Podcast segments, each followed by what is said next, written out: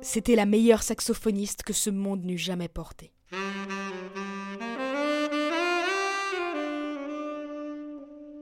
Chacune de ces notes retenait tous les souffles. Ces concerts étaient utilisés comme entraînement intensif par les meilleurs apnéistes.